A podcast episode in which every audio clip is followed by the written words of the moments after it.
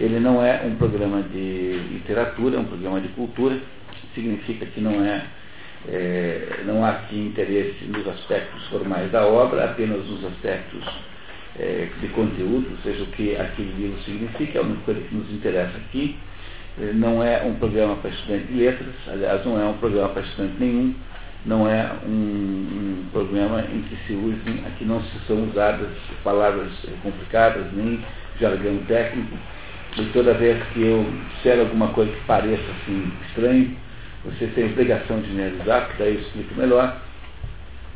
Esse programa não exige a leitura prévia do livro, embora a recomende fortemente, porque nenhum, nenhum resumo que se faça aqui substituirá a leitura do livro, que sempre é muito melhor do que os resumos. Mas como há aí, pragmaticamente, dificuldades aí, né, de se ler o livro, porque todo mundo está muito ocupado, então, como a gente não espera que vocês leiam o livro, uh, pelo menos que a maioria não leia, então sempre esse programa é estruturado e nessa, nessa estrutura uh, faça aí uma, uma, uma, um resumo por escrito, que é lido aqui sempre com a ajuda de um de vocês. A Inês sempre é a nossa leitora oficial, mas a Inês hoje está, trocou aqui com o Fábio. Fábio, que vocês também conhecem, será o nosso leitor oficial de hoje. E a Inês, então, estará aqui amanhã no, na reunião da Paideia. Quer dizer, mais uma razão para vocês não perderem a Paideia amanhã, que é não perderem né, a, a, leitura da Inês, que sempre é espetacular. Então o Fábio hoje, né, que tem nos ajudado com muito brilhantismo aqui, vai nos ajudar a ler o texto. E, eh, como vocês sabem, os livros que são selecionados nesse, nesse programa são. Na verdade, eu selecionei 100 livros e de, decidi gastar cinco anos para apresentá-los, fazer um programa de cinco anos, ao longo dos quais haveria, numa base, né, numa taxa de 20 livros por ano, haveria a, então a possibilidade de apresentar os 100 livros uh, para um público que voluntariamente quisesse aprender. Então, a primeira regra para alguém aprender alguma coisa é desejar fazê-lo. E é por isso que eu sou o professor mais feliz do mundo, porque eu tenho 600 alunos voluntários contando todo mundo. Isso não é qualquer um que tem, porque quem já foi professor sabe que não há inferno maior do que dar aula para gente que não está interessada em ter aula. Então é um, uma, um bálsamo você ter alunos voluntários. Então os livros que são escolhidos aqui são livros que têm é, uma importância é, extraordinária, seja por causa da sua uh, do seu impacto na história da literatura.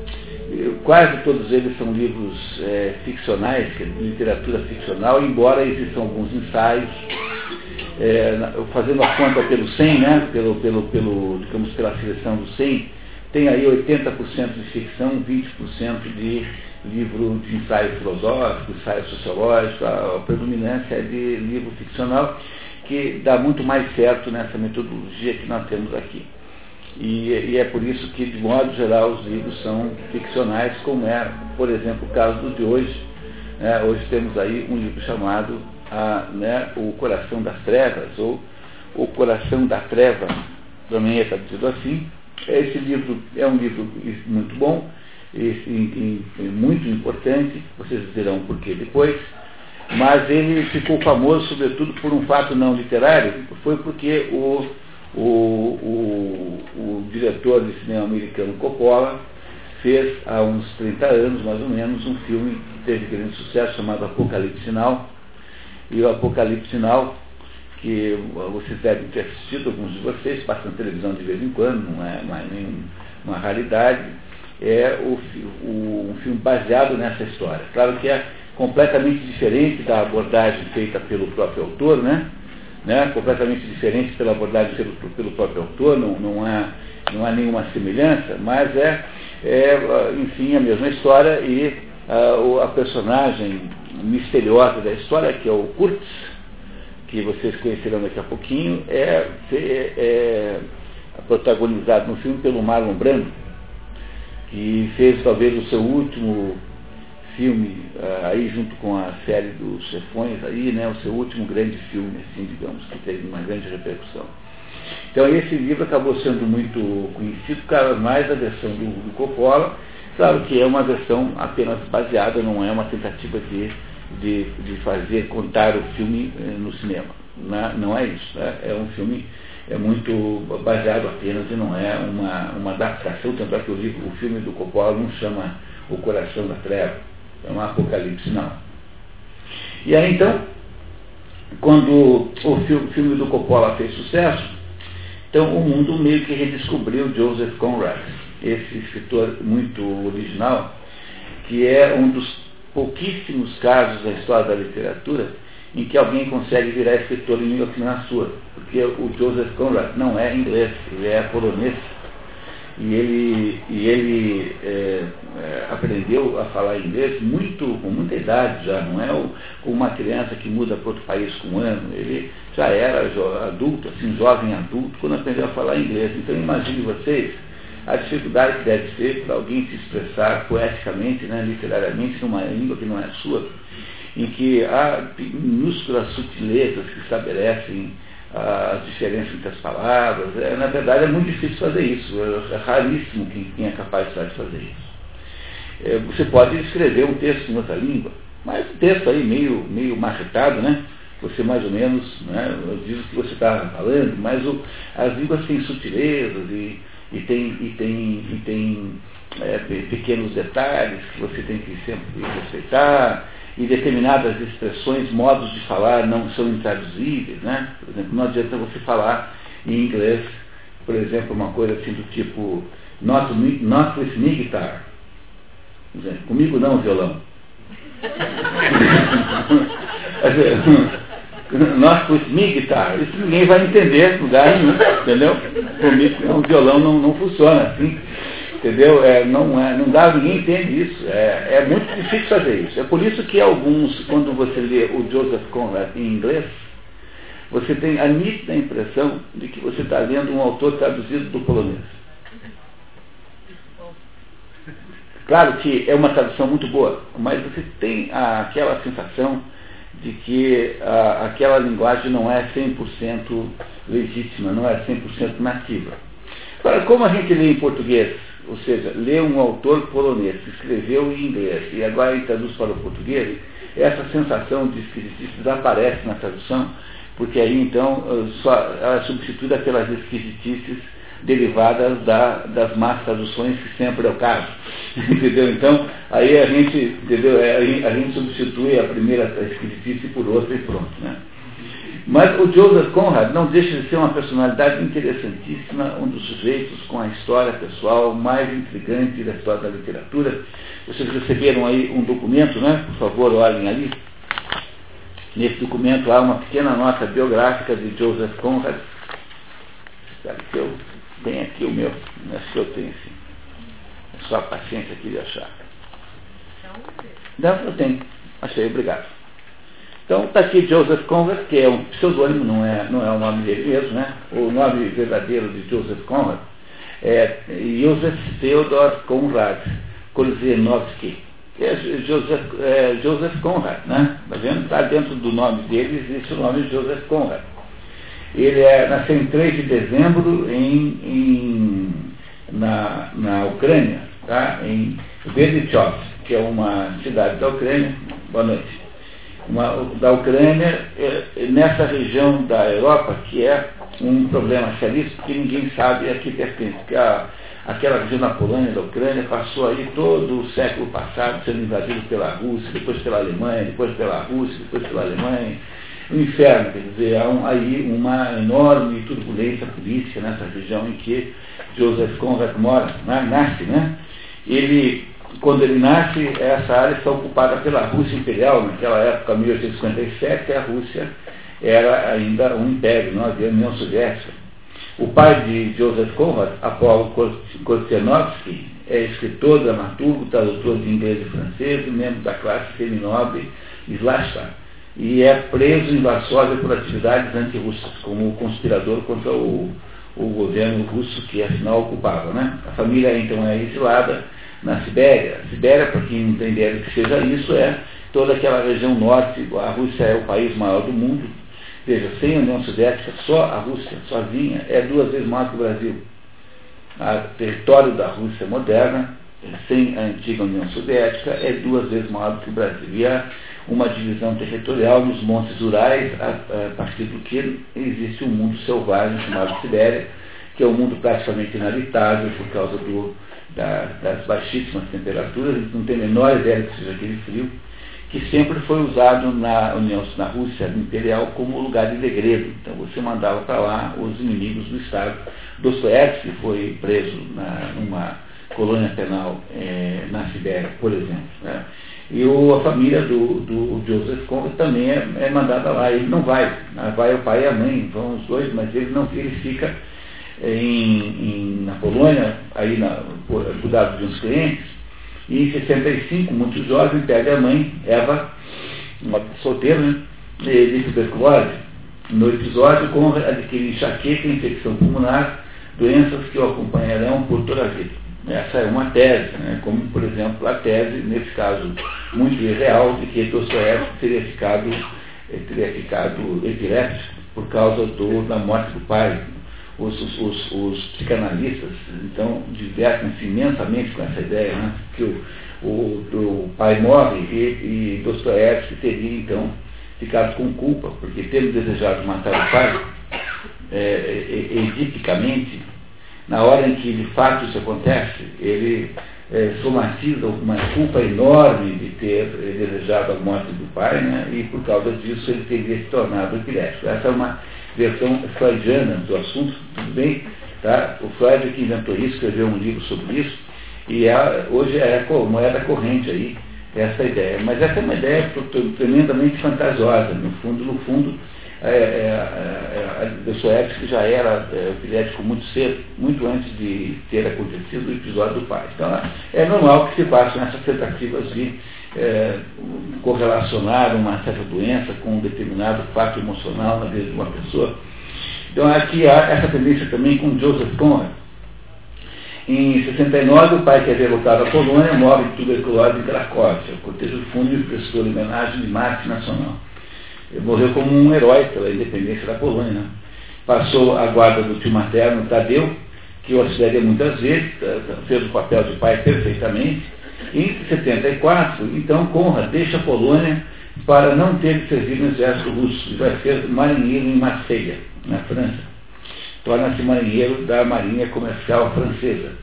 Durante quatro anos dessa marinha, Conrad viaja pelas Índias Ocidentais e América Latina, vivendo turbulentamente envolvido em contrabando de armas para a causa carlista na Espanha e conspirações de jogo. A carlista na Espanha é a tentativa de ressuscitar a monarquia espanhola que havia sido derrubada por um golpe, havia sido criada uma república na, na Espanha e havia uma tentativa de ressuscitar a monarquia que não foi, foi, foi, foi uh, mal sucedida e só aconteceu depois, no século XX, com o rei Juan Carlos, né, depois da Segunda Guerra Mundial, mas durante esse tempo todo, no início do século XIX até o meados do século XX, até mais da metade, né, a Espanha foi uma república muito mal resolvida, tanto é que dessa aventura republicana nasceu aquela guerra civil, né, um dos episódios né, associados aí, talvez até se pode dizer isso, associados até a Segunda Guerra Mundial.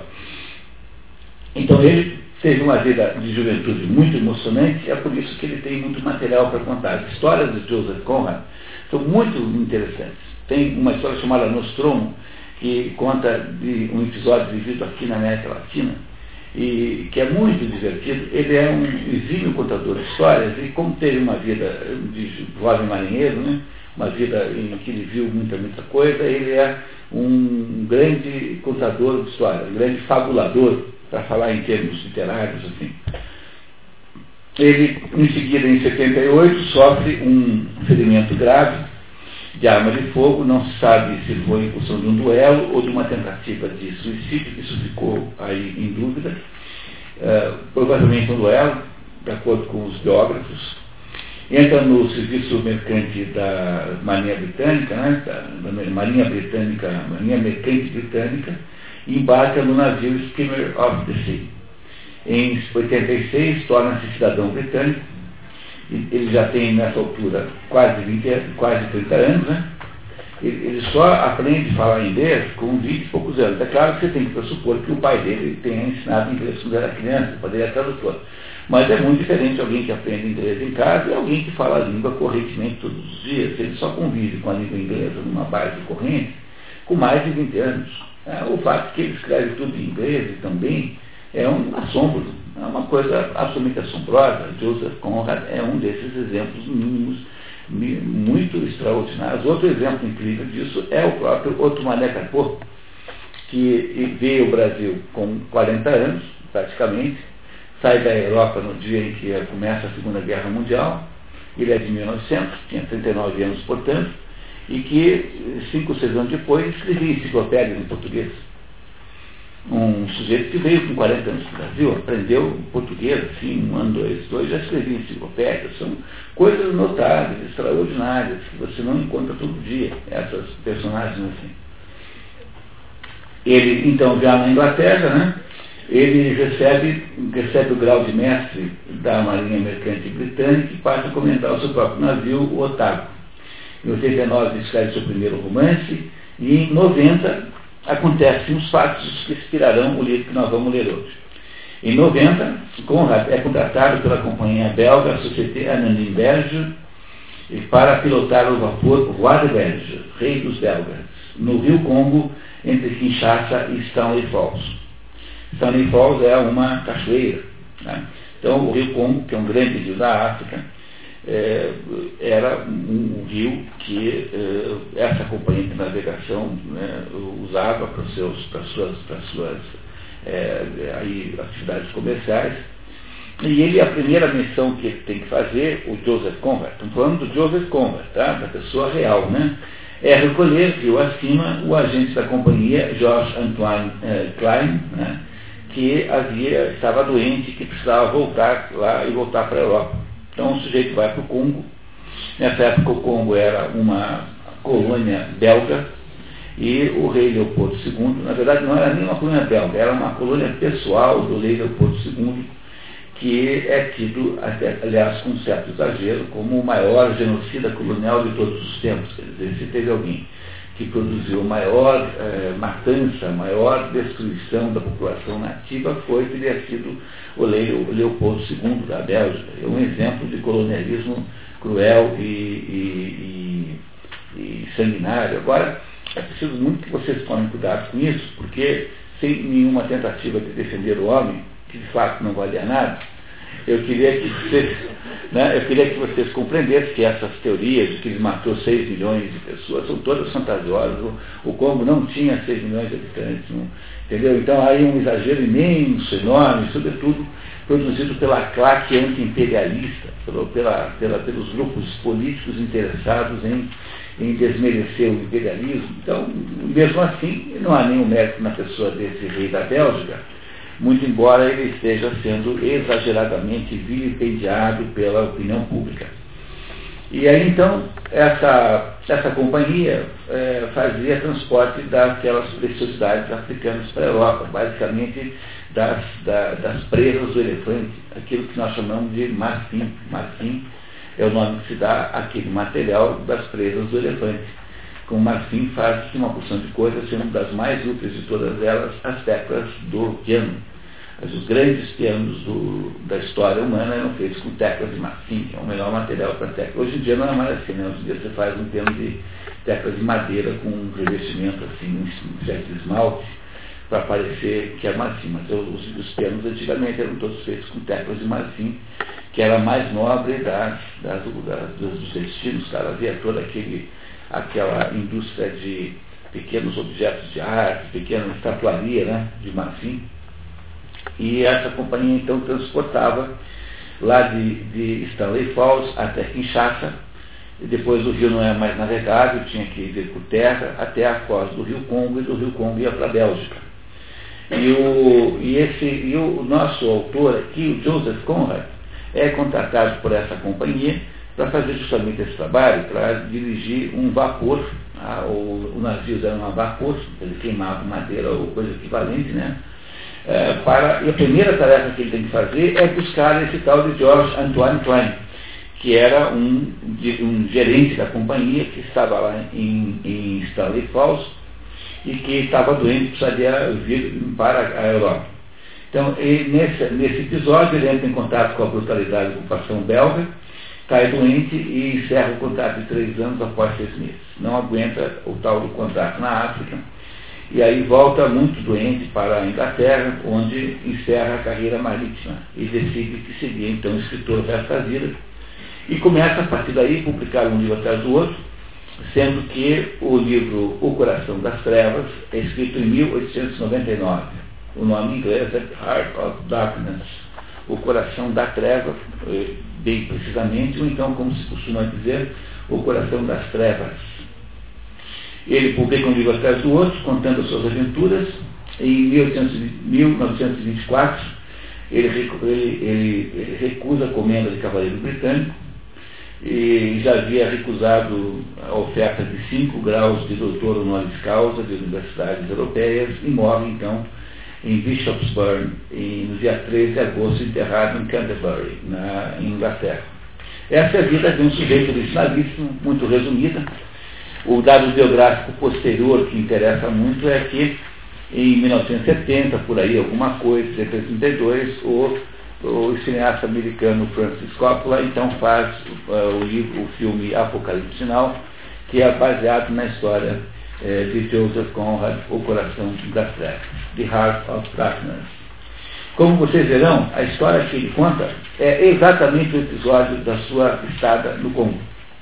Ele faz então uma, uma é, é, fantasia sobre as coisas que ele presenciou. o herói da história chama-se Marlowe. Marlowe. E esse Marlowe é uma espécie de duplo do, do Joseph Conrad. Né? É uma espécie de, de entidade dupla, assim, como se ele representasse o que o, a, o, digamos, o espírito aventureiro do, do próprio autor. Então o autor viveu os acontecimentos mais ou menos que ele descreve aqui. No ano de 2008, um livro com esse já não tem muito uh, impacto, porque as pessoas já viram tantos horrores, né? quer dizer, tanto, os horrores estão tão banalizados eh, que eh, não impressionam mais ninguém. Mas quando foi lançado, eh, isso que acontece na história, vocês verão, fatos muito, muito dolorosos e fatos eh, selvagens, isso tudo parecia ser uma, uma, uma surpresa, porque eh, ainda nessa época, 1800 alguma coisa, a Europa ainda está descobrindo a África. A África era um continente desconhecido, um continente impenetrável. Dizer, a Europa ainda estava descobrindo, tentando descobrir onde é que era a foz do Rio Nilo. Havia um grande, nessa época, um grande é, explorador chamado Richard Burton, que não é, Richard Burton não é o marido da Elizabeth Taylor, caso alguém esteja tendo essa ideia, tá? Tá certo? Embora chame assim também. Richard Burton é um dos sujeitos mais assim, interessantes que já existiram, porque ele foi um, um um desbravador de, dessas coisas é, asiáticas que ninguém conhecia aqui. Foi ele quem trouxe para o Ocidente o Kama Sutra. Foi ele quem trouxe para o Ocidente as Mil e Uma Noites, as histórias árabes. E ele era um sujeito originalista, ele tinha na casa dele 16 mesas, um salão, e cada uma dessas mesas tinha o material de um assunto que ele estudava. Então, quando ele mudava de assunto, ele mudava de mesa e estudava 16 assuntos simultaneamente. Você faz o contrário, né? Você faz pilhas de assuntos diferentes na sua mesa. Né? Como ele era muito rico, então ele podia ter né, 16 mesas dentro de um, de um, de um, de um, de um ginásio na casa dele para poder fazer a mesma coisa com mais conforto. Né? Então essa época do século XIX é a época em que a Europa de fato está descobrindo a África. Então as coisas que são descritas aqui, embora não pareçam tão horripilantes para alguém do mundo moderno, porque os modernos já viram todos os horrores e não têm mais capacidade de se espantar, não há nenhuma coisa que alguém possa te contar que, você, que espante você em última análise. É um desastre, sabe? Uma desgraça termos perdido a capacidade do espanto. Então, como não há nada que nós possamos fazer para nos espantarmos, então eh, nós não sabemos muito bem eh, qual teria sido a reação dos, eh, apesar de que o livro foi publicado já no século XX, né? Mas dos contemporâneos de Joseph Conrad, a ouvir uma história como essa que nós vamos ver agora. A, história O Coração das Trevas é uma alegoria, uma, o Fábio está aqui subindo para nos ajudar aqui. Então, é uma alegoria, uma, uma fantasia é, sobre o, o que uh, ele mesmo viveu, a, a própria experiência que ele viveu. É o que está escrito aqui no resumo da narrativa, que eu lerei aqui antes do Fábio, né? Resumo da narrativa diz assim, a trama do Coração das Trevas foi inspirada na experiência real de Joseph Conrad, em 1890, contratado pela Société Anonyme para auxiliar Ludwig Koch, o capitão do vapor Florida, a Florida, é, que é o nome espanhol desse estado americano, que nós aqui macaquisticamente chamamos de Flórida, que o americano não sabe dizer eles falam Florida. Então a gente copiou Puder, pegamos uma cidade do Paraná e tacamos o nome de, Flórida, quando na verdade, é, até por uh, simetria com o espanhol, nós devíamos falar Florida. Teria assim um mínimo de decência linguística falar Florida e jamais essa esquisitice de Flórida. Então, o vapor Florida, cujo capitão anterior, Frais Leben, havia sido assassinado por nativos. O Florida subia e descia o Rio Congo, entre Kinshasa, uma cidade que até hoje existe, e Stanley Falls. Ao chegar em Kinshasa, de Kinshasa, perdão, Conrad foi informado que o Florida estava no estaleiro e que ele serviria a bordo de outro vapor do rei dos belgas. A primeira missão de Conrad era recolher rio acima em Stanley Falls o agente da companhia, George Anton Klein, gravemente doente. O acampamento da companhia em Stanley Falls era responsável pela coleta de marfim, resina de copal e outras mercadorias valiosas. Durante a viagem, Klein morre o que foi né, recolhido, né, morre.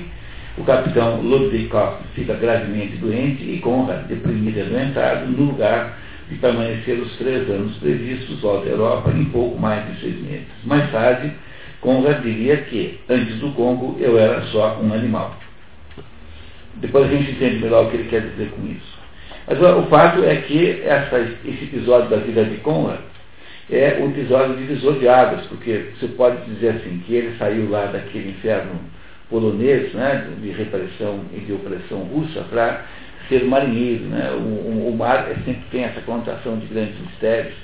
E depois que ele consegue ser marinheiro, primeiro francês, depois inglês, ele interrompe essa carreira, que era uma carreira alternativa, muito importante, por causa da experiência do Congo a experiência então que ele vai é, ficcionar em seguida na história que nós vamos ler agora com a ajuda aqui do Fábio. Então, essa história aí é de uma, um impacto incrível na vida de Joseph Conrad. E ele, então, é, faz com que esse livro, O Coração das Trevas, seja, portanto, o seu livro mais importante, embora há quem diga que Nostromo seja o melhor de todos, né, o mais bem construído, do ponto de vista literário, etc. O livro é um pouco pizzicato, assim, é um pouquinho quebrado, a ação é um pouquinho quebrada, porque é, tem aí algum sentido de nos dar a sensação de um nervosismo permanente. Quando você lê o livro numa boa tradução, você vai sentindo assim um nervosismo permanente, como se tudo estivesse o tempo todo tensionado, como uma corda que está puxada ao extremo que de vez em quando estala. Esse é o, o, o, o clima da história que permeia a história toda do começo ao fim. E a história começa então na Inglaterra, no Tamisa, quando então o Marlowe vai uh, estar contando para um grupo de pessoas, uh, diz a esse grupo de pessoas que vai lhes contar um acontecimento, uma história. E que história é essa? É a história em que ele foi durante alguns meses marinheiro de água doce. Ele foi lá uh, encarregado de dirigir lá um, um barco no rio Congo, que é água doce. Então o, é, o, o, narrador começa um narrador que não é o Conrad, em seguida o Conrad, o, que não é o Marvel. Em seguida o Marvel entra na história e passa a narrar a história do começo ao fim. Tá certo, pessoal? Alguma dúvida? Algum ponto obscuro? Podemos com, começar? O que, que vocês acham? Então, vamos lá então. Fale, por favor. Cinco homens um advogado, um contador, o narrador dessa parte da história, Charlie Marlowe, e o diretor da companhia e comandante da embarcação, esperam no iate do cruzeiro Nelly, o início da maré vazante, para deixar a foz do Tamisa, após terem deixado Londres, a maior e mais grandiosa cidade da Terra. Cai a tarde. Finalmente, em sua descida curva e imperceptível, o sol afundou no horizonte, passando de branco resplandecente a um vermelho fosco, sem raios e sem calor, como se estivesse prestes a apagar. Ferido de morte pelo contato com a escuridão que pairava sobre uma multidão de homens. Marlowe vê as luzes de Londres ao longe e diz: e esse também foi um dos lugares mais sombrios da terra. Marlowe era dentre eles o único que seguia o mar, isto é, era um aventureiro. Segundo o narrador, não existe mistério para o homem do mar, a não ser o próprio mar, que é o senhor de sua existência inescrutável como destino. Marlowe relembra aos colegas que os romanos haviam subido Tâmisa e enfrentado todos os perigos que ali, que ali havia trevas antes e que eles tinham sido homens bastantes para enfrentar as trevas. Sugere aos ouvintes que pensem num jovem e decente cidadão romano que naquela época, ao desembarcar, sentisse a selvageria, a mais extrema selvageria que o cercava. Toda aquela vida misteriosa que se agita no ermo das florestas, nas matas, no coração dos selvagens. Não há iniciação em tais mistérios também ele tem de viver em meio ao incompreensível, que é igualmente detestável. Conclui, no entanto, numa pose de Buda, que nenhum dos presentes sentiria assim, porque seriam salvos por sua devoção e eficiência e por serem colonizadores e não conquistadores. Para mitigar o tédio da espera, Marlowe pede licença para contar aos companheiros sobre a vez em que havia se tornado marinheiro de água doce por um tempo. Bom, então vamos entender esse pedaço, pessoal. Esse pedaço não tem muita importância, mas é bom que a gente compreenda completamente. Tá um, os cinco homens conversando, esperam que a maré permita que o barco possa sair de Londres e navegar pelo rio Tâmisa até pegar o mar. Nessa época os barcos eram, eram a vapor ou a, ou a vela, né? É um dos dois jeitos, mas o, o, o, a vela obviamente é mais econômico, né? Você navegar a vela, então é por isso que dependendo do caso, é preciso haver vento mesmo. E então estão esses homens ali esperando a hora certa de sair do, do porto de Londres e na direção do mar. E o Marlowe está dizendo o seguinte, olha, ah, houve uma época em que isso aqui em volta de nós foi um lugar selvagem. Quando os romanos estiveram aqui, quando os romanos colonizaram a, a Inglaterra, né? Tanto é que eles fizeram uma colonização parcial, quando chegou até um dado momento, pararam e fizeram as famosas muralhas de Adriano, que estão ali na altura, na, na, na divisão entre a Escócia e a Inglaterra. Aquela ilha que nós chamamos de Inglaterra, na verdade é uma ilha composta de três países, né? Vocês sabem disso, né? Aquela ilha principal tem Inglaterra, tem País de Gales e tem Escócia. São três países, digamos assim, tecnicamente independentes, que juntos fazem aquela ilha central principal. Aí, quando você soma essa ilha, a Irlanda, que é uma outra ilha, que também é bipartida Irlanda Eire e Irlanda do Norte, a soma desses dois chama-se Grã-Bretanha. A Grã-Bretanha é a somatória da ilha da Irlanda, com as duas Irlandas, e a ilha que compõe é, onde estão três países, que é a Inglaterra, o País de Gales e a Escócia. E, o, e, os romanos chegaram até o ponto em que divide a Inglaterra do, do da Escócia. E, o, e, a razão pela qual eles puseram aquela, aquela muralha lá é porque eles achavam é, que os bárbaros não passarem por lá de cá. Dizer, era, o pessoal de cima era muito difícil de lidar e mesmo o romano achava aquele pessoal insuportável, então não os queria por perto. Então, por aí você tem uma ideia do que ele está dizendo aqui. Ele está dizendo para os seus companheiros que é para vocês lembrarem, não esqueça que a Inglaterra nessa época é a rainha dos mares, a Inglaterra está no seu auge. Na virada do século XIX do século XX, a Inglaterra está no momento maior da sua história, em que ela domina os mares, ela tem tantas possessões internacionais, ela tem uma grande, um, tantas colônias que o sol nunca se põe. Em algum lugar, o sol, na Inglaterra, o sol estará brilhando. É, basta dizer que eles eram donos do Canadá, donos da Índia, todo o subcontinente indiano, Austrália. Não havia nenhuma potência maior que a Inglaterra em 1900. Os Estados Unidos não tinham o mesmo poder.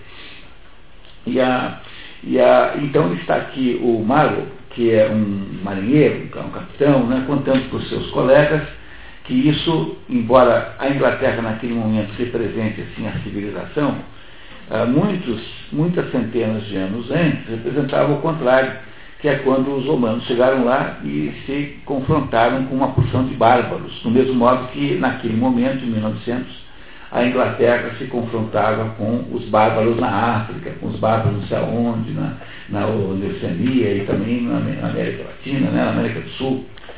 Então aí está o Maio preparando o espírito dos seus companheiros para ouvir uma história do confronto entre o civilizado com o bárbaro, que era o habitante da, da, os habitantes da África, que ele, Marlowe, conheceu é, nesta história que ele contará em seguida, enquanto é, espanta o tédio da espera é, do tempo em que a maré permitirá a saída do, do navio. Todos entenderam isso, né? Essas personagens que estão aqui, esses companheiros do mar, não têm a menor importância, eles já somem aqui na história nunca mais aparecem.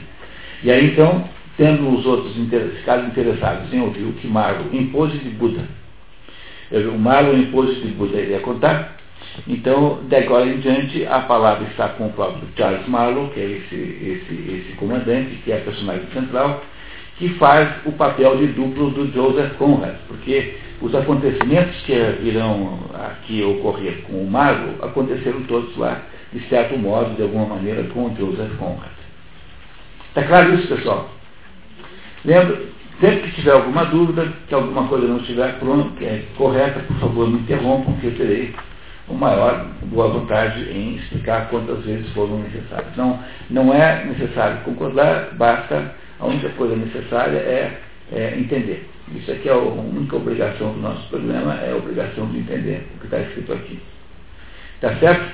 No, novamente, quem ler o livro achará muito melhor a maneira, muito mais claro, muito mais é, rico do que um, um pobre resuminho que é capaz de fazer. Vamos em frente? Então agora começa o quê? Com a descrição que Marvel fará das suas aventuras congolesas. Não é isso? Então vamos lá. Marlowe havia retornado a Londres depois de mais ou menos seis anos no Oriente. É, o, o Joseph Conrad ficou quatro anos no Oriente, lá com o marinheiro francês, antes de ir para Londres, tá? Então, mais ou menos aí há uma, né, uma ligação, né? E precisava procurar trabalho em um navio. Lembrou-se de que, quando criança, costumava sonhar em conhecer lugares vazios, que localizava no mapa, e se havia deixado fascinar por um lugar tenebroso, onde havia um rio, em especial um rio grande e poderoso que você podia ver no mapa, semelhante a uma cobra desenrolada, com a cabeça no mar, o corpo em repouso curvado à distância sobre o vasto país e o rabo perdido nas profundezas da terra. É, repare que sendo estrangeiro, ele é por ser estrangeiro, ele certamente escolhe bem as palavras, porque uma das características de quem escreve numa língua diferente da sua é uma certa, uma certa insegurança no vocabulário. Né? Então, você, quando vai escrever numa outra língua, você toma cuidado, pergunta, vai olhar no dicionário para saber se aquela palavra é de fato aquilo que você queria. Então, quando ele faz comentários desse tipo assim, que ele eh, olhava para um lugar tenebroso, a, tenebroso, lugar tenebroso é um lugar muito tebra, né? Tênebra, né? Tênebra, tebra, te, te, né? trevas é a mesma palavra. É um lugar escuro, sombrio, é um lugar é, é, digamos, demoníaco, enfim, um lugar onde há energias negativas, enfim, tudo isso. E ele diz, o tempo todo está fazendo aqui metáforas. Veja, ele diz que o corpo em repouso por várias distâncias sobre o vasto país, o rabo perdido nas profundezas da terra. Em qualquer cultura, a ideia do, da profundeza da terra é a ideia do inferno. Dizer, o inferno é o lugar que está embaixo. Né? A palavra inferno, propriamente dita, significa literalmente eh, o que está embaixo, infernos. Então, todas essas, todas essas, essas sugestões que ele faz de, de qualificação do que ele está vendo são todas elas muito propositadas. É preciso, então, vocês não terem nenhuma ilusão sobre o uso das palavras aqui Dizer, o, Joseph Conrad quer de fato dizer o que ele está dizendo. Ele quer nos falar uma porção de coisas escondidas atrás das coisas que estão aí aparentes. Ele diz aqui que ele, desde criança, tinha uma certa fascinação por esse lugar tenebroso. É, então, ele, de alguma maneira, sente atração por isso. Né? Muito bem, continuamos. Sai procurando na Fleet Street a companhia de navegação que fazia comércio naquele rio. A cobra havia me encantado. A cobra havia me encantado. A Fleet Street deve ser uma rua lá em Londres, onde ficam as companhias de navegação, né?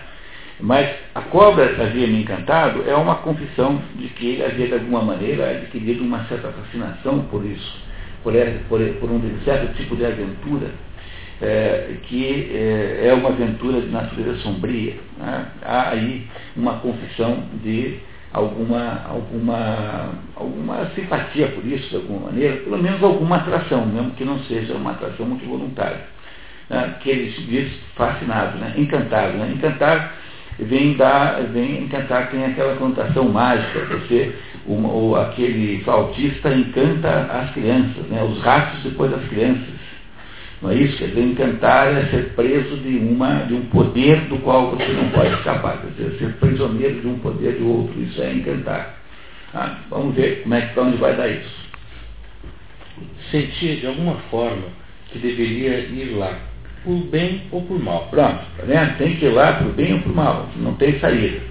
Está é, fatalmente atraído para, esse, para essa experiência sombria que ele entrevia nos livros, na, nos mapas desde que ele era criança. Tinha que vivenciar isso. Aquilo se transforma numa ideia fixa. Sem sucesso sozinho, Marlowe consegue facilmente um emprego numa companhia comercial com a ajuda de uma tia que conhecia a mulher de um alto executivo. Na verdade, ele substituiria um dos comandantes da companhia que havia sido assassinado num desentendimento com nativos.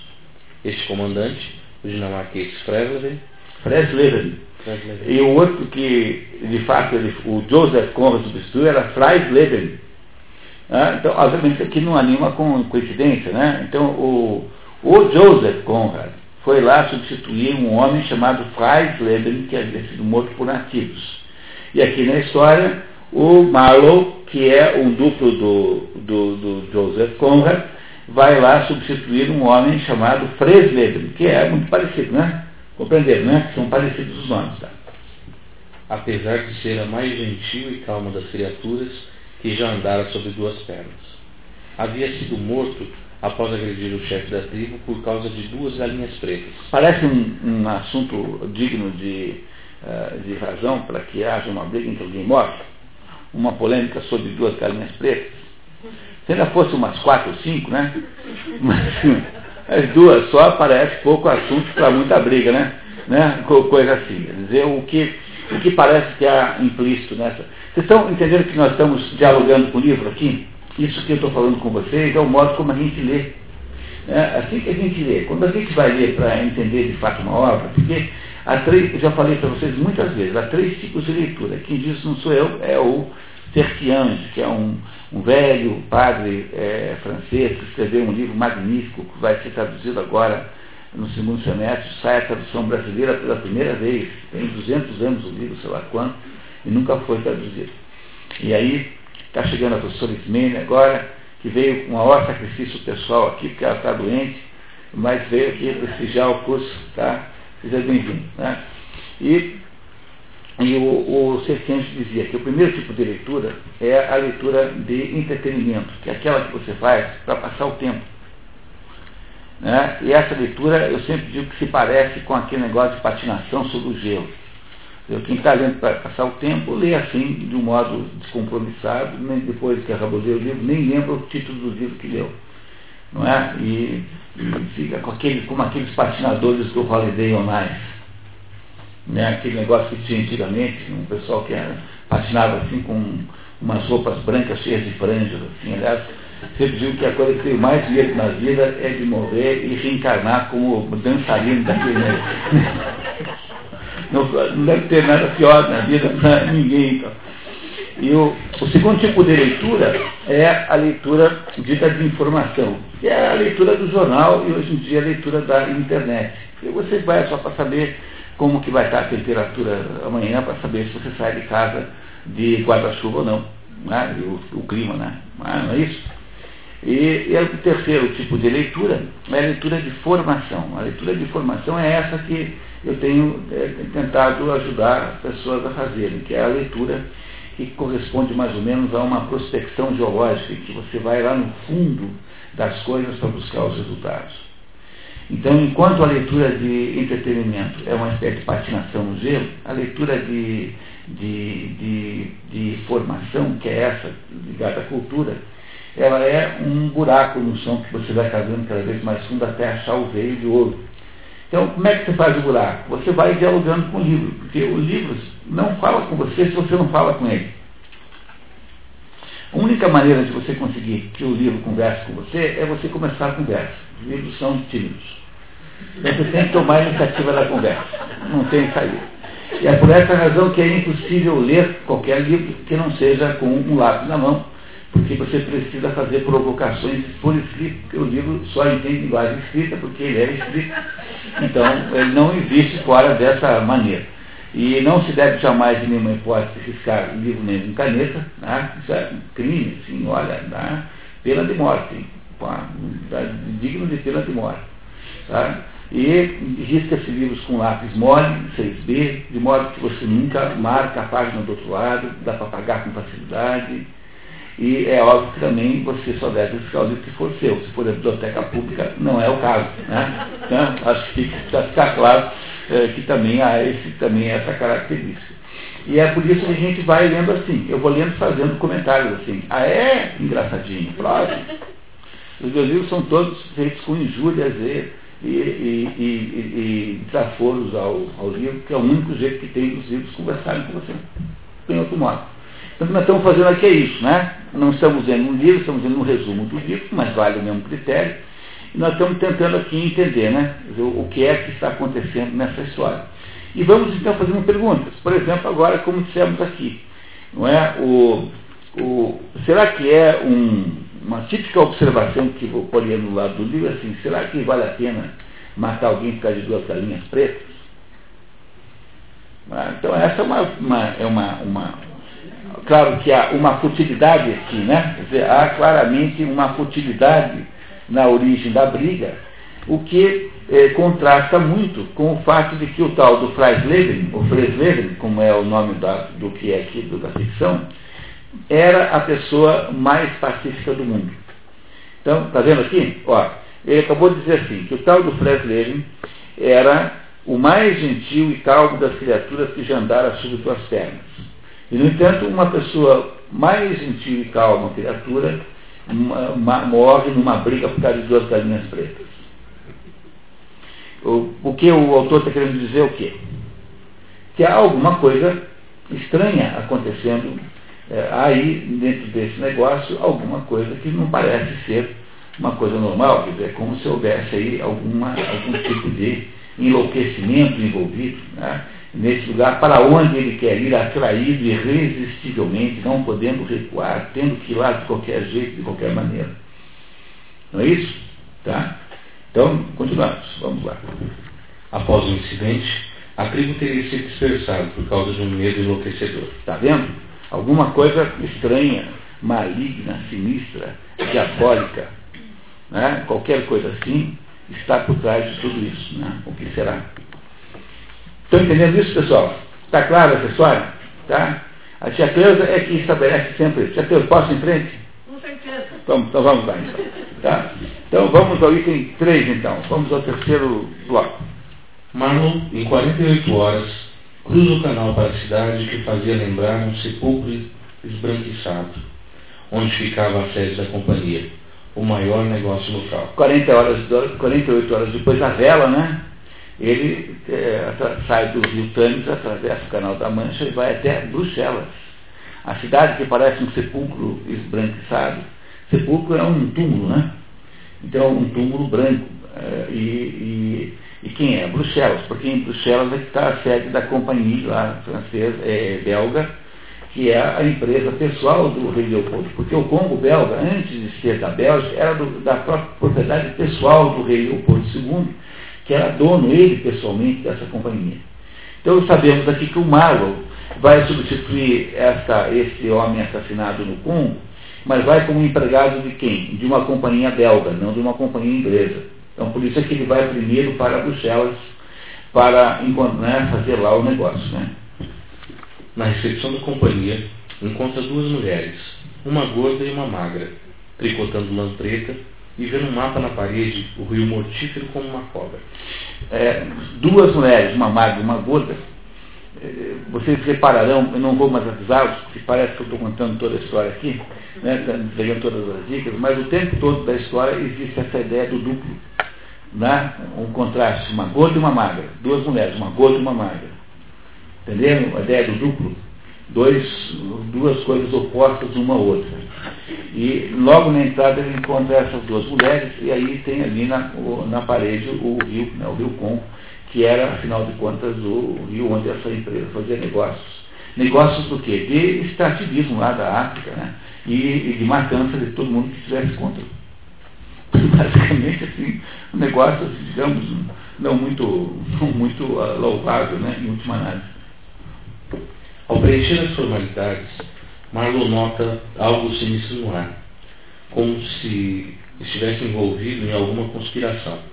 E depois, já longe, pensaria nas duas mulheres, vigiando a porta das trevas, tricotando lã preta como para uma cálida mortalha, conduzindo para o desconhecido. Não, você não sente um arrepio quando você é, Se fossem três mulheres, daria para dizer que ele está fazendo aqui uma menção às três parcas. As parcas, né, que são, as são três criaturas monstruosas, três mulheres, que ficam no modo no inferno, elas são anteriores aos deuses, elas nasceram antes dos próprios deuses. Elas, então, são, eh, têm a missão de, de, de controlar a vida de todo mundo que é vivo. Então, uma, quando a gente nasce, uma delas começa a tecer um fio, que é o fio da nossa vida, a segunda enrola o fio e a terceira fica com uma tesourão assim, e quando ela acha que a nossa vida não deve mais existir, corta.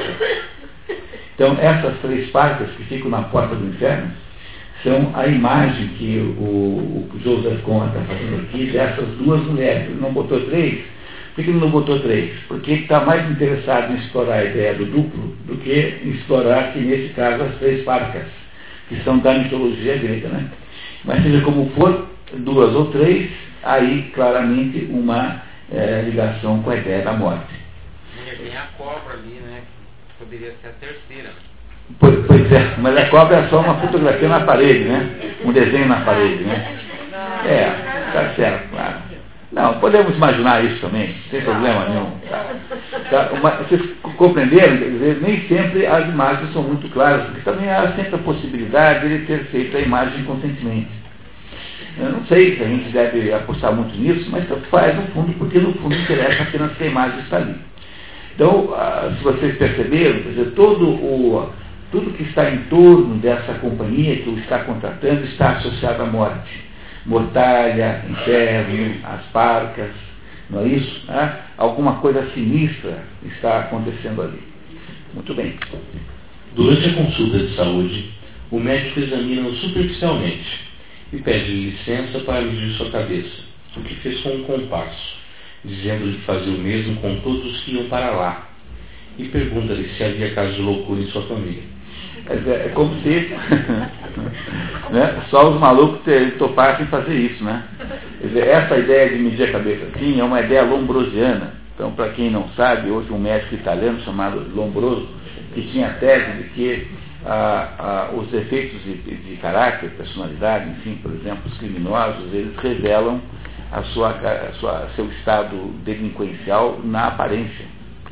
Então, quando você ouve falar em um tipo lombrosiano, é alguém que, tem cara assim de, de, de estelionatário, alguém que tem cara de assaltante de não sei o quê, entendeu? Então é como se as pessoas revelassem pela aparência física alguma característica mental.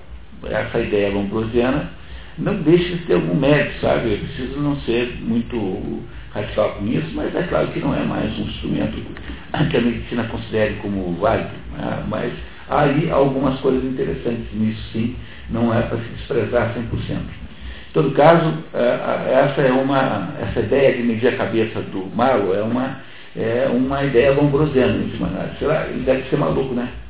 Não é isso? Porque senão não ia querer estar lá. Não é, não é isso?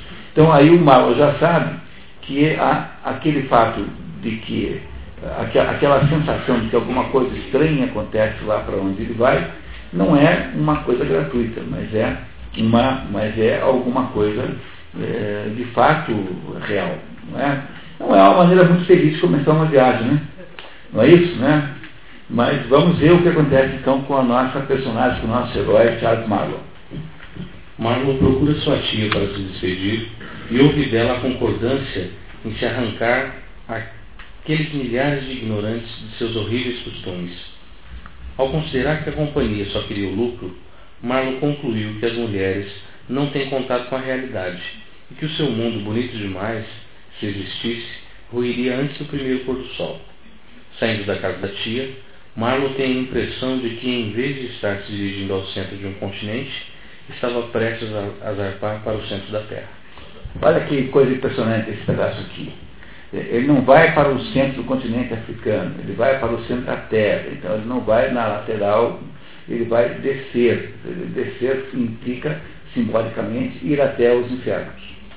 Então vai naquelas regiões sombrias onde estão os infernos, eh, que é a esse lugar que ele vai.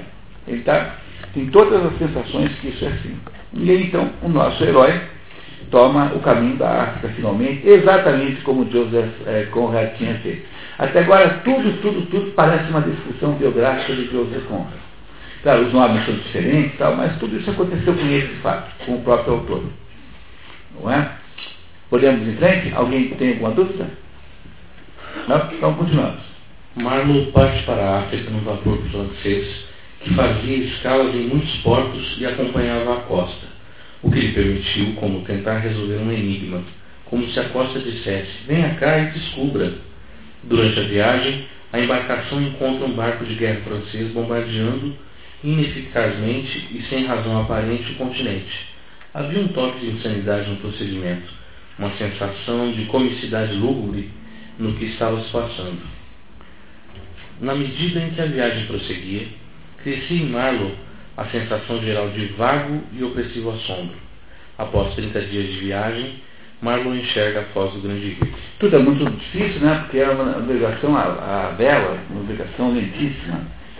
Uh, vocês entenderam aí? Quer dizer, um caminho encontra uma bela nave francesa, um navio de guerra, dando tiros contra o continente. E uh, o que o Marlow não entende é o sentido de uma coisa dessa, porque não parecia estar mirando ninguém, quer dizer, havia uma coisa, dava tiros à toa. Essa é uma atitude que podia ser reputada e analisada como uma atitude enlouquecida, como alguma atitude sem sentido, quer dizer, não baseada em alguma razão é, de bom senso, de serena e apenas uma atitude de agressividade gratuita. É, acho que podia se chamar assim, né? Acho que ele tem razão em achar isso. E ele, então, na medida que vai chegando perto do seu destino, que é uh, conseguir tomar posse, né, tomar, uh, assumir o cargo de comandante daquele navio a que ele estava destinado, vai simplesmente aumentando a sensação de, de, de terror, de horror, a sensação de violência gratuita, ou seja, a sensação de loucura, de enlouquecimento coletivo que cerca todas as coisas. Vocês estão sentindo isso? Bom, então podem se preparar que vai ficar muito pior. Tá? Vamos lá então. Assim que pode, Marlon parte para a sede central da companhia, 50 quilômetros rio acima, num pequeno vapor capitaneado por um sueco que lhe conta ter, dias antes, transportado um compatriota, que teria se enforcado no caminho por não ter suportado o sol ou a região, talvez. Pronto, mais uma demonstração, mais um sintoma de alguma doença extraordinária em torno daquilo tudo. Um sueco que se, que se mata no, na viagem de volta, sem nenhuma razão aparente, talvez pelo sol, talvez porque estivesse triste, ninguém sabe, mas em todo caso, mais um ato de loucura né, que havia acontecido ali.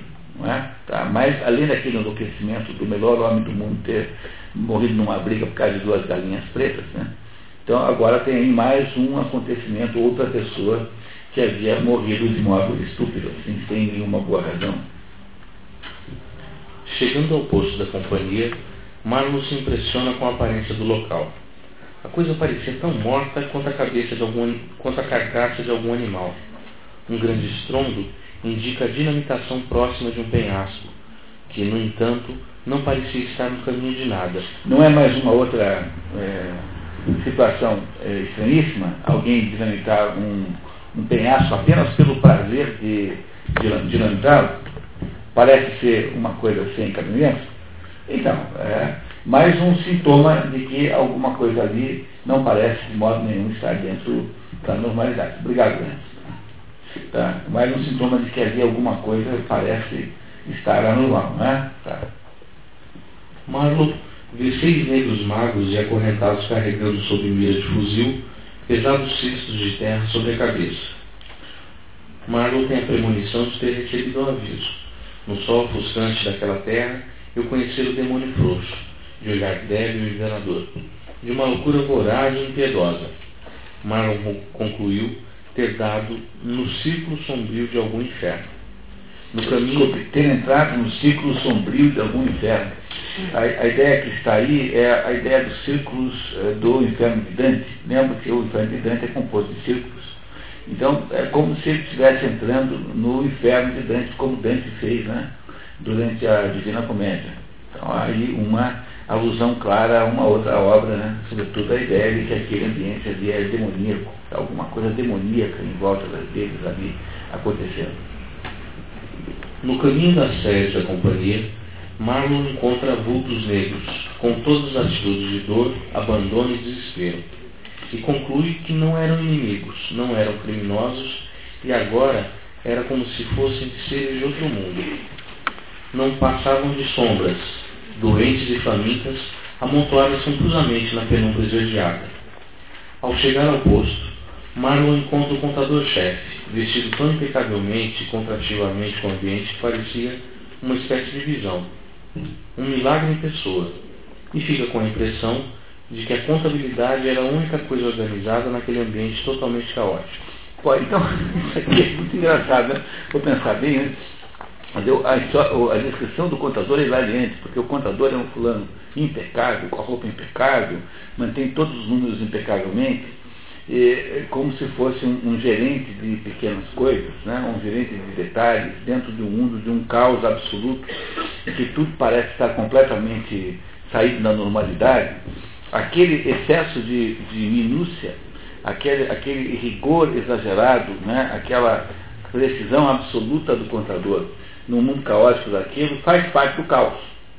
Dizer, uma coisa daquela é tão estranha e tão, e tão assustadora quanto o próprio dinamita, a própria dinamitação de uma montanha que não tem que ser dinamitada.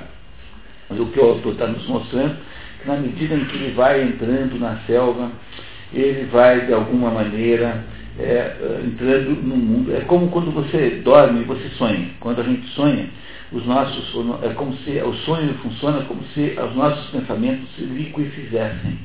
Por isso é que nós falamos assim, mergulhar no sono. A gente diz mergulhar no sono porque é, quando a gente sonha é como se a nossa mente tornasse líquida e as coisas vão lentamente ou mais ou menos lentamente, perdendo a forma que tem e vão se tornando é, é, é, é etéreas, vão se tornando é, desestruturadas, a gente não, não vê mais o mesmo bom senso, não, elas comportam-se de modo inusitado. E é isso que está acontecendo com o mar, é como se ele estivesse entrando em um sonho. Repararam que é como se fosse um sonho? Ele, na medida que vai penetrando na selva africana, vai penetrando no coração ele vai chegando das trevas, né? ele vai ficando cada vez, é, vai abrindo um mundo completamente desestruturado. Tá? Vamos ver, continuamos. Conversando com o contador, Marlon ouve pela primeira vez o nome Kurtz. No interior, o senhor sem dúvida conheceu o Sr. Kurtz e explicou tratar-se de um agente comercial de primeira classe, a mãe inglesa e o pai meio francês uma pessoa notável, encarregada de um posto comercial muito importante na região do Marfim. Lá nos confins da selva, e que enviava mais marfim do que todos os outros juntos. O contador pede a Marlowe que encontrar o Sr. Curtis lhe dissesse que tudo estava em perfeita ordem e acrescentou: Ó, oh, ele vai longe, muito longe, e em breve será alguém na administração geral. Em, em Bruxelas, né? Lembre que no caso da vida de Joseph Conrad, havia lá um Curtis, que não era o Curtis, era o, o Klein. Né? Então, ele, ele, havia uma pessoa de que esse Curtis é um modelo, né, que, foi, que é o modelo desse Curtis, que era alguém que de fato existia, era o administrador da companhia que estava muito doente e que precisava ser trazido de volta lá de Stanley Falls, trazido para Kinshasa e Kinshasa levado para Bruxelas. Então ele, é, pela primeira vez nessa história, ouve a, a, da existência desse fulano chamado Kurz. Kurz é uma palavra alemã, significa em princípio curto. Curto, mas é não sei se aí há algum grande significado nisso, não consegui nunca descobrir, dentro dos simbolismos possíveis, a expressão se há algum significado, não tem muita importância também. A verdade é que esse curso passa a ser uma, uma, a figura central da nossa novela. A estrutura desse livro aqui, não é, esse livro não é um romance, esse livro é uma novela. Então, para quem não lembra a diferença, uma novela é mais curta que um romance, e enquanto o romance tem uma o que, é um romance? É uma, tra uma trama de histórias paralelas que se, que se que convivem umas com as outras e interrelacionando-se entre si. Não é? é uma, uma, uma, um romance é exatamente como funciona uma novela da televisão. A novela é assim também, né? Tem uma família que mora no subúrbio, outra que mora em Copacabana, outra que mora na Itália, outra que mora não sei aonde, e elas vão se interrelacionando, porque o sujeito lá do, do, do, que mora na favela é motorista da, da mulher lá do, do, mulher do dono lá da fábrica que mora em Copacabana, que por sua vez tem um, uma filha que é apaixonada pelo filho do outro lá, e assim, não é assim que é novela, não é? Então, eu só posso escrever novelas. Eu essa descobri. E o, então isso que nós chamamos de telenovela, por causa disso, deveria se chamar teleromance. O nome correto da novela é teleromance. E nós chamamos de telenovela erroneamente porque nós aprendemos a fazer esse tipo de, de programa com os espanhóis. E em espanhol, novela é romance. Entenderam o que, que nós chamamos de errado? Então, o certo em português seria chamar a telenovela de teleromance, porque a estrutura da novela de televisão é do romance. Uma novela é essa história aqui. A diferença da novela para o romance, há muitas, né? mas a principal é que enquanto o romance é feito de histórias paralelas que falam uma com a outra, eh, a novela é feita de uma historiazinha só que vai do começo ao fim, é, de um ponto até o outro. No fundo, a novela O Coração das Trevas narra o que? A viagem do Marlowe até o Kurtz e a sua volta com o Kurtz até, até uh, a Bélgica. Essa é a historinha que narra que é uma história só, é uma trama só do começo ao fim. Entenderam isso, pessoal? Que isso aqui é uma novela e não é um romance? As novelas são sempre curtas. Essa aqui é uma novela curta. Você lê isso aqui em duas, três horas bem lidas, você lê toda a história. Se você tiver um pouco de concentração assim, em três horas toda a história. Tá certo, pessoal? Alguma dúvida? Não é isso? Então, pela primeira vez na novela, o, o, o nosso, o nosso personagem central, o Marlowe, ouve falar do tal do Kurtz, que é uma, uma, uma pessoa, né? O Kurtz é uma pessoa central na história, porque é ele que será o objeto de procura, né? objeto, de, objeto de demanda pelo, pelo Marlowe. Ok? Mas, então vamos continuar. No dia seguinte, Marlowe deixa o posto com uma caravana de 60 homens numa marcha de 300 quilômetros na direção de outro posto rio acima. É, uma marchinha boa, né? 300 quilômetros é bom, né? Não é? Suponha que um, um homem é, aí consiga é, andar 30 por dia. Não é isso? 30 por dia, 10 dias de, de viagem. Não parece muito, né? Mas é, não é fácil não. 300 km é bacana. O rio não é navegável, tem que ir a pé. Muito bem. Seguia com o grupo um homem branco, corpulento, com o exasperante hábito de desmaiar de calor quando subia em costas quentes, e que estaria ali para fazer dinheiro. Mais tarde, este homem, ao ser levemente contrariado, pediria a Marlon que matasse algum nativo. É, não, parece uma coisa normal que alguém faça uma coisa dessa.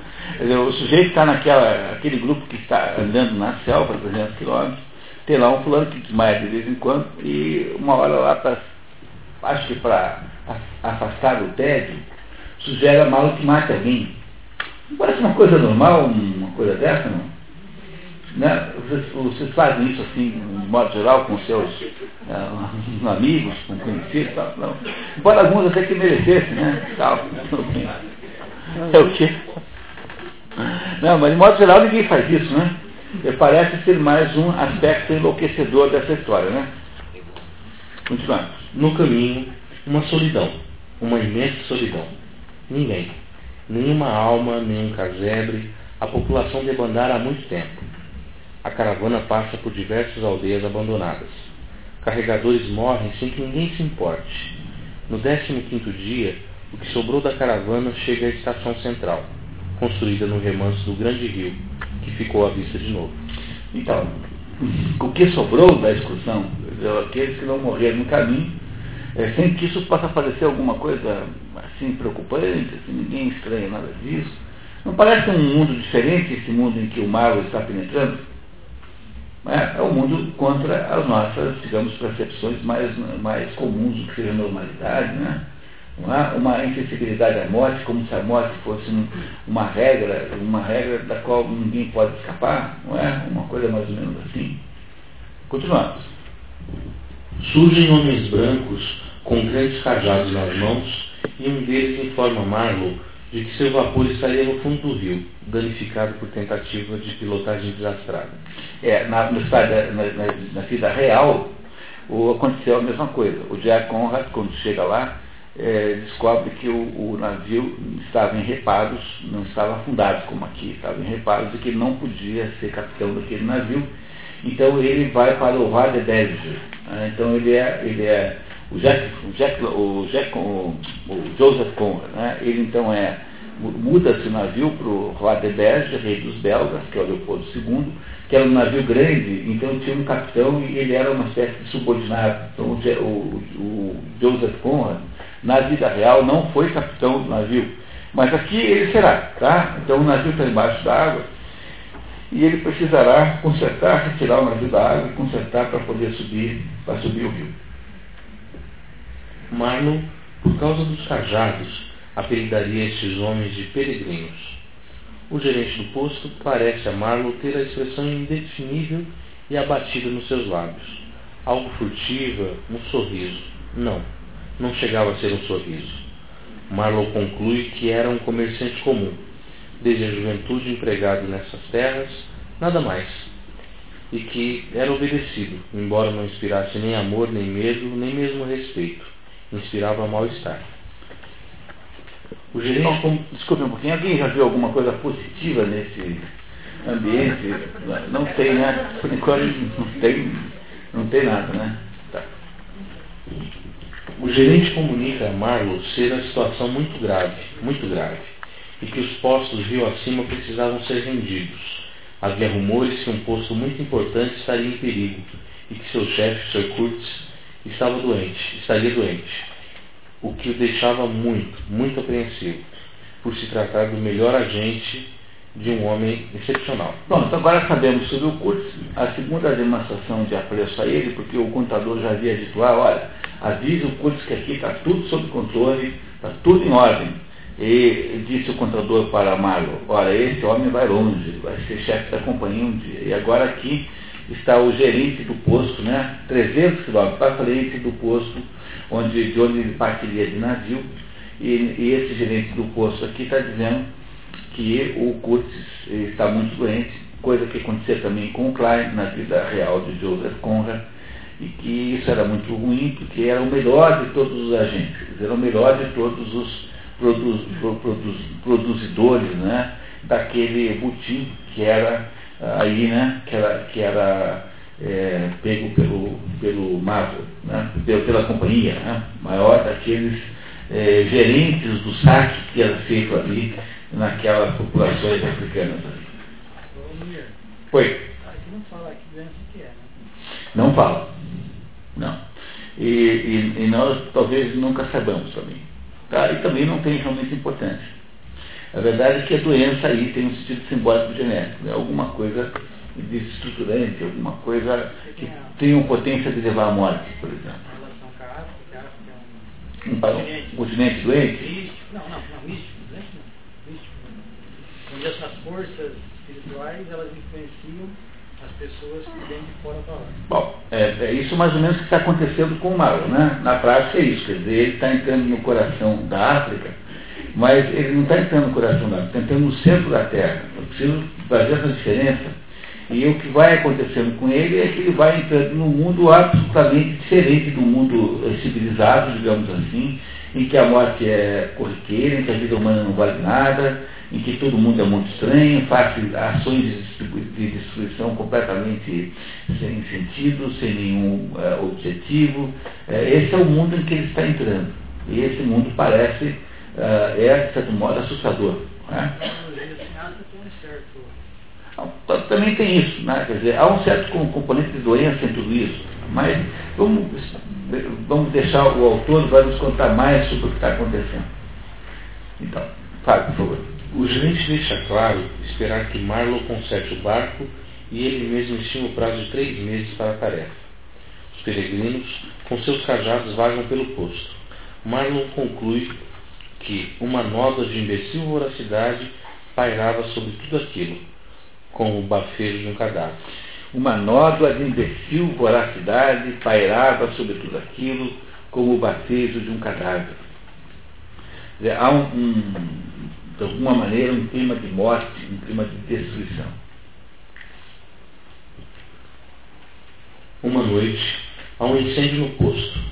Um peregrino aparece no rio com um balde furado para recolher água e declara que estavam todos se comportando esplendidamente. Esplendidamente. É, ir buscar água no rio com um balde furado parece ser uma boa ideia. Não, no entanto, é um sujeito que faz isso e fica dizendo, tá tudo ótimo, tudo bem, tudo bem.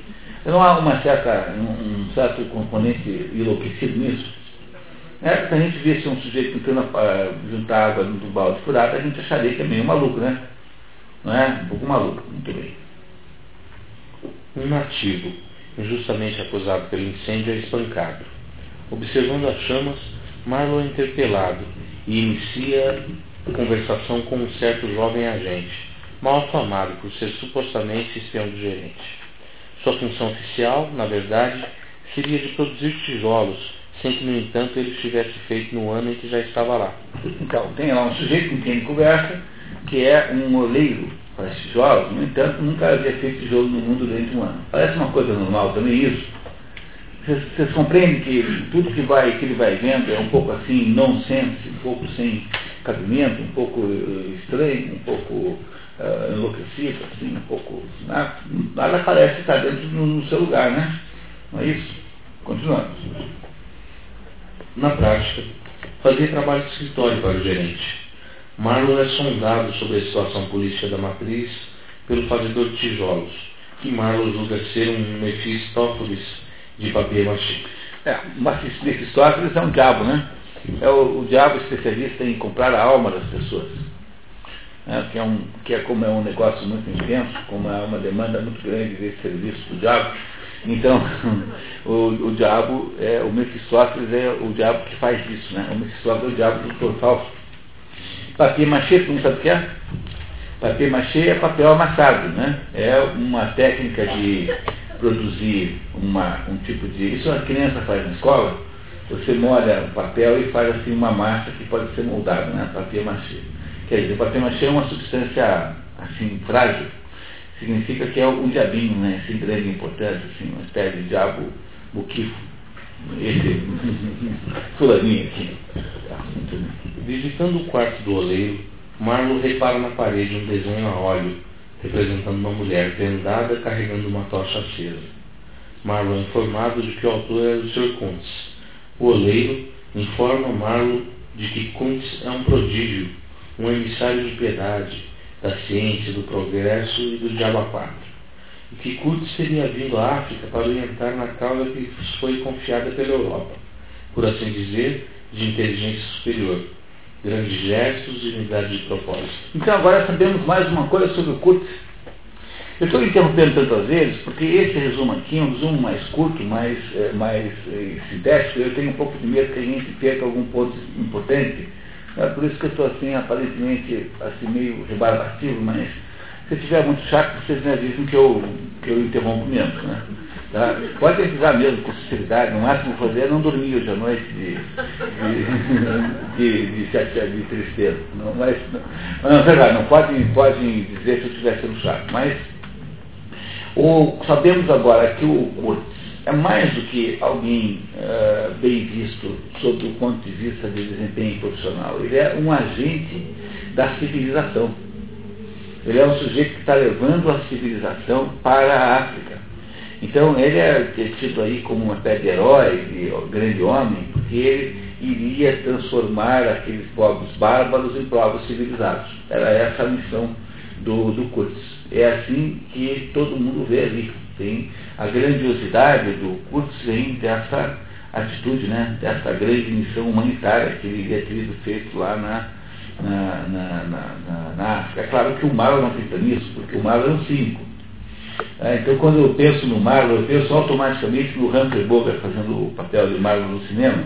Aliás, um dos truques mais interessantes para você ver qualquer romance, qualquer eh, novela, quer qualquer tipo de, de peça, de, peça de, de, de, literatura ficcional, é você ir lendo o livro e ir imaginando o livro sendo filmado. Esse é um truque que sempre funciona muito bem. Você quer entender o livro? Você vai, eh, costuma a ir pensando na, na filmagem daquela história. Pode escolher os atores, entendeu? Escolhe a locação, em que, em que lugar você quer fazer. Faz de conta que você é um diretor de cinema. Nunca falha. Esse truque é infalível. E você vai mais ou menos acompanhando o desempenho da história com essa visualização do que está acontecendo na sua cabeça. Então, eu, toda vez que penso nesse, nessa personagem, Margot, eu penso no, uh, no Humphrey Bogart. Seria, com aquele olhar, jeito cínico que ele tem, seria assim, o grande... Humphrey Bogart é um ator dos velhos tempos, né? Então, caso, não sei se nem todos vocês sabem quem é, mas é um ator da antiga.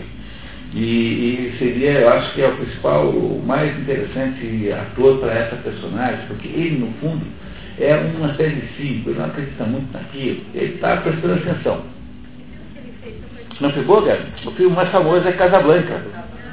É? Lembra Casablanca, que é, foi o filme mais famoso do Humphrey Bogart. Mais fez o Falcão Maltês, que é um filme delicioso, um filme policial, chamado O Falcão Maltês. E, uma, e alguns outros 20, eu acho, imagino. Né? Mas quanto foi que morreu o Humphrey? Só lembra, Tia Eu era viva já. É? é? Eu não sei, eu acho que foi o quê? 40 e pouco, 50? Acho que 52, por aí. 50 por aí, mais ou menos. Tá. Mas era bem. muito lindo. Só Pois para, para minha imaginação assim ficar melhor. É, não, tá, tudo bem. Continua. A É o su- quê? Ele morreu, jovem, né? Não, ele, ele, não sei que idade morreu. Né? Eu acho que não não foi tão jovem assim. Bom, não sei. A Sociedade Internacional de Supressão de Costumes Bárbaros havia encarregado Kurtz de elaborar um relatório. Ao se dirigir para o barco em reparos, ele dormia. Marlowe deu-se conta de, da imensidão da selva e perguntou-se: o que havia no seu interior? Eu sabia que de lá vinha o marfim e ouvira dizer que o Sr. Kurtz se encontrava lá.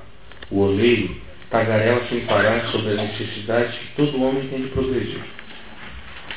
Tenho a impressão de que estou tentando contar um sonho, uma tentativa vã, porque nenhum relato é capaz de transmitir a sensação onírica, onde aflora essa mistura de absurdo, surpresa e encantamento, num frêmito de emoção e revolta. Essa impressão de ser capturado pela, pelo inacreditável em que consiste a própria essência do sonho. Esse pedacinho está separado aqui para mostrar que aquela, aquela que, eu, que eu fiz vocês prestarem- perceberem, né, que essa ideia de que o, o- a história vai mais ou menos caminhando para um clima de sonho, para uma espécie de névoa, e está aqui confirmado por esse parágrafo. né. Então, cada vez mais a história parece inacreditável. Quem quiser ler um, ler um filme maravilhoso que faz a mesma coisa, chama-se Cidade dos Sonhos, e, e, que é um filme moderno, cujo nome em inglês é Mulholland Drive, que é um filme, acho do David Lynch, muito bonito, muito bonito mesmo, chama-se A Cidade dos Sonhos, em que o sujeito fez um filme em que o tempo todo está, é como se vive-se como se fosse um sonho. Isso todo mundo tem essa experiência. Teve alguns momentos da vida em que determinadas fases da nossa vida, às vezes alguns dias apenas, às vezes passa-se como se fosse um sonho. Você depois não tem certeza se aquilo aconteceu ou não. A mesma coisa está acontecendo aqui com o Marlon. Ele está vivendo uma espécie de sonho. Né? Embora esteja vivendo concretamente essa experiência, né? mas tudo se passa como se fosse um sonho. Continuamos, pessoal? Então vamos lá. Enquanto o concerto prossegue, chega ao posto a expedição exploradora do Eldorado, em cinco levas de homens brancos montando burros, comandados por um homem que via, vinha a ser o tio gerente. A Marlon pareceu conversa de sorte dos bucaneiros, temerária sem bravura, gananciosa sem audácia e cruel sem coragem. Olha que bacana, né? Quer dizer, qual é o, a, como é que é a descrição do sujeito que é apenas violento? Temerário sem bravura, ganancioso sem audácia e cruel sem coragem. Essas são as características do sujeito que é só um sujeito truculento e violento e não tem a nobreza do guerreiro. Ah, então não, nunca esquecer que o, o, o que caracteriza o, guerreiro não é a violência, mas a sua nobreza, aquilo que Aristóteles chamava de generosidade, que é aquela velha história, né? a diferença entre o samurai e o bárbaro. O bárbaro é o. ambos têm na mão direita a espada. Mas o samurai traz na mão esquerda o crisântemo, que é a flor do perdão. Então, o corajoso é o grande guerreiro, o guerreiro nobre, é aquele capaz da maior violência, mas também é capaz da maior generosidade possível. O que caracteriza o barbarismo é a violência pura, a violência sem limites, a violência sem critério, a violência com ódio. O guerreiro nunca pode ter ódio, ele, ele pode ter uh, estamina né, de luta, mas ele não pode ter ódio. Então é isso que o Marvel não vê naquelas pessoas ali. Entre no composto aqui de sombras do que está acontecendo ali, então ele vê nessas pessoas todas uma atitude covarde, uma atitude violenta sem é, nenhum sentido, ou seja, uma atitude bárbara. Há um barbarismo que vai tomando conta mais ou menos do quadro aqui, do percurso que ele vai fazendo.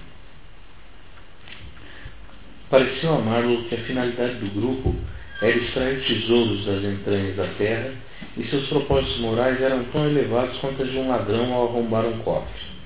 Todos morreriam na selva, presumivelmente. Enquanto o barco espera a chegada de ribites que nunca chegam, num certo entardecer, Marlon, deitado no convés, ouviu inadvertidamente o que o gerente e o tio conversavam na praia sobre a proa. O assunto era Curtis. Estavam tão perto que Marlow achou que podia cuspir sobre seus chapéus. Marlow fica sabendo que o próprio Kurtz tinha manobrado para ser mandado para lá, e que a última comunicação tinha sido havia um ano, embora Kurtz tivesse enviado Marfim rio abaixo nesse meio tempo. Então, olha, isso é um ponto importante, tá?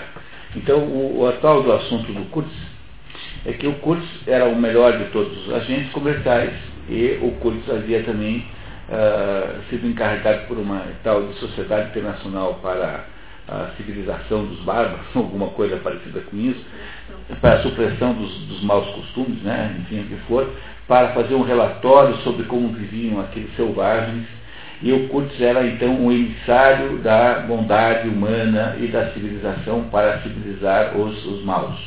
E esse Kurtz, que era tudo isso, a, a, havia feito a última comunicação de Stanley Falls, na verdade nunca disse que é Stanley Falls, mas Stanley Falls era o lugar onde estava o Klein na vida real de, de, de Joseph Conrad.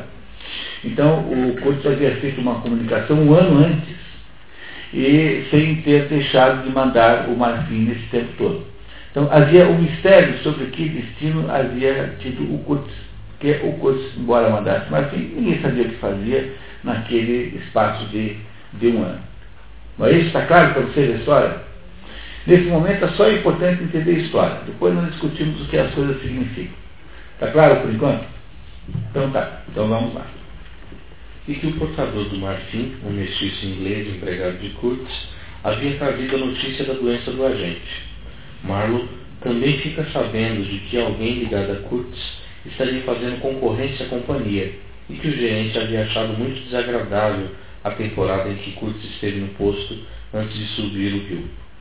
Kurtz dizia que cada posto deveria ser um farol no caminho em direção às coisas melhores, um centro de comércio, é claro, mas também de humanização, progresso instrução. Por que, que o gerente não gostou do Kurtz quando ele ficou lá naquele posto onde está agora o Malo?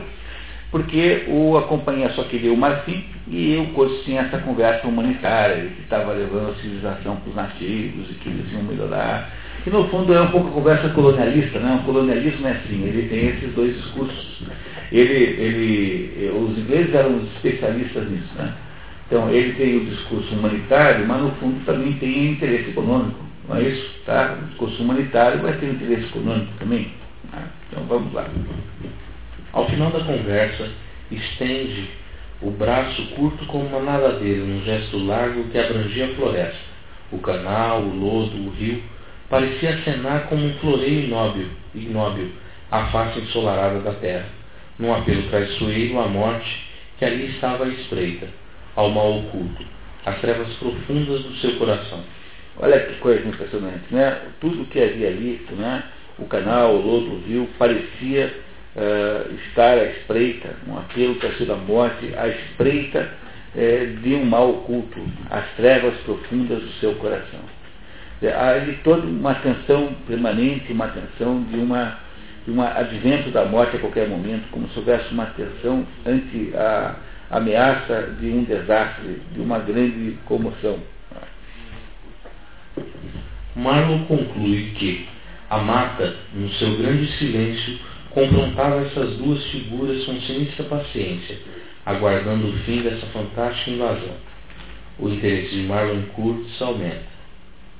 Após três meses de reparos lentos e custosos, Marlon finalmente começa a subir cuidadosamente o rio na direção do posto avançado onde estaria Kurtz. Subir aquele rio era como viajar no tempo de volta aos primórdios do mundo. Um estranho mundo de plantas, água e silêncio.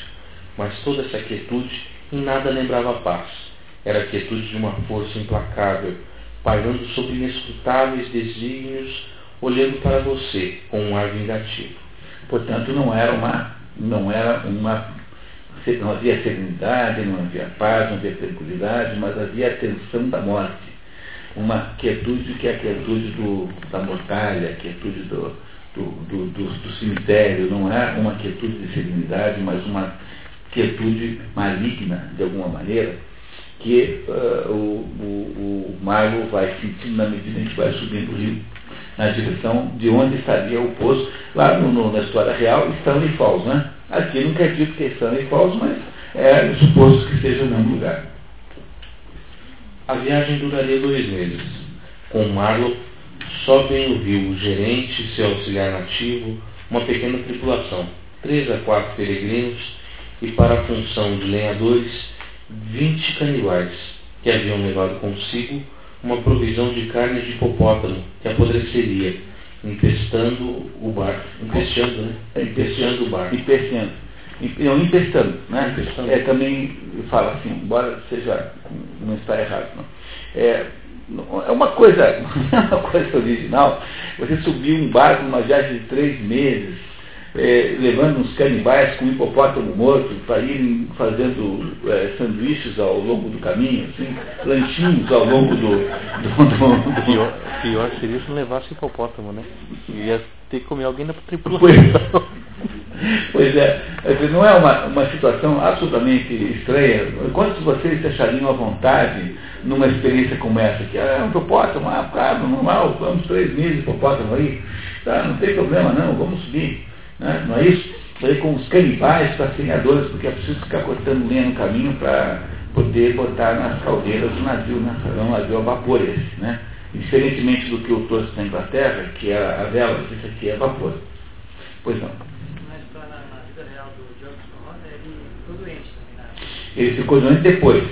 É, depois. Por enquanto não, tá? Na vida real, o que acontece aí é que ele subiu o, o, o rio Congo no navio Le Roi de Belge, que era um navio que ele não comandou, porque O navio que ele comandaria, que era menor, estava no estaleiro, então ele subiu como auxiliar do comandante, que era, tinha outro nome lá, é, e que o tal do, com o nome alemão, né? Klug, né? É isso? Não, Koch, né? Se não me engano. E, o, e, esse, e esse barco sobe o rio Congo na direção de Stanley Falls para apanhar o Klein, que era o gerente que tinha que voltar. Então, aqui a diferença para a história ficcional é que ele sobe o barco dirigindo o barco, embora tenha ali o, o, o gerente da companhia esteja presente, não é? Mas ele é o capitão do barco, desse barco que foi recuperado por ele mesmo, e, e, e no, na história verdadeira, não sei se tinha canibais. Possivelmente não. Né? Não sei, tá? não sabemos. Não. Na verdade, não estou preocupado com a história verdadeira. A história que interessa aqui é a história falsa. E a história falsa, que é essa daqui, nos diz que ele subiu então o rio com essa estranha comitiva, né? com essa sinistra companhia de canibais, um hipopótamo morto. O hipopótamo tem uma ideia do tamanho que tem um hipopótamo? Quer dizer, imagine o estrago que esse negócio deve ter gerado naquele barquinho, né? Ah, o hipopótamo com 20 canibais ia virar salsa. é, tá certo, talvez, né? Fosse o caso mesmo. É não tendo nem uma saladinha para acompanhar, né? De fato, né? Então, continuamos. Alguém tem alguma dúvida? Nós estamos fazendo, estamos recuperando a história, né? Recuperando a história. Continuamos. O vapor sobe lentamente o rio, penetrando cada vez mais fundo no coração das trevas. À noite, tambores ecoam fracamente, sem que se possa saber se significam paz ou guerra. De dia, o barco passa por aldeias cujos nativos, à vista da embarcação, explodem em gritos e movimentação frenética, sem que se saiba se estão dando boas-vindas ou os amaldiçoando. Uivavam, saltavam, rodopiavam e faziam caretas horrendas, mas o que mais impressionava era a ideia de que havia um remoto parentesco entre nós e aquele selvagem apaixonado furor. Então, aí você tem um momento muito importante dessa história, em que o, o Charles Marlowe né, está dizendo que, apesar daquilo ser completamente selvagem nos padrões da ingleses, né, que eles representam, havia alguma coisa deles, da, neles, daquele furor selvagem, como se aquilo fosse um pedaço né, da vida humana em geral, que também estava dentro daqueles homens ali tidos como civilizados. Né? Quem homens, quem ou ele, o, o, o gerente da companhia, né? e, não, e não os canibais não estão nessa lista de civilizados. Né? Aí, continuamos. Marlon pergunta-se, exerceria aquele demoníaco tumulto alguma atração sobre mim? A cerca de 65 quilômetros do posto de Curtis, o vapor encontra um barraco de junco abandonado.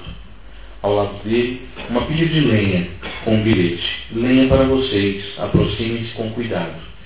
Dentro da cabana, que parecia ter sido habitada por um homem branco, Marlowe encontra o livro, uma investigação sobre algumas questões do ofício de marinheiro. Anotações nas páginas parecem ter sido escritas em código. A situação parece estranha a Marlowe, mas ele está realmente ansioso e curioso para conhecer Curtis. Motivado pelos sentimentos contrastantes de inveja e admiração que se nutriam por ele, a expedição continua rio assim.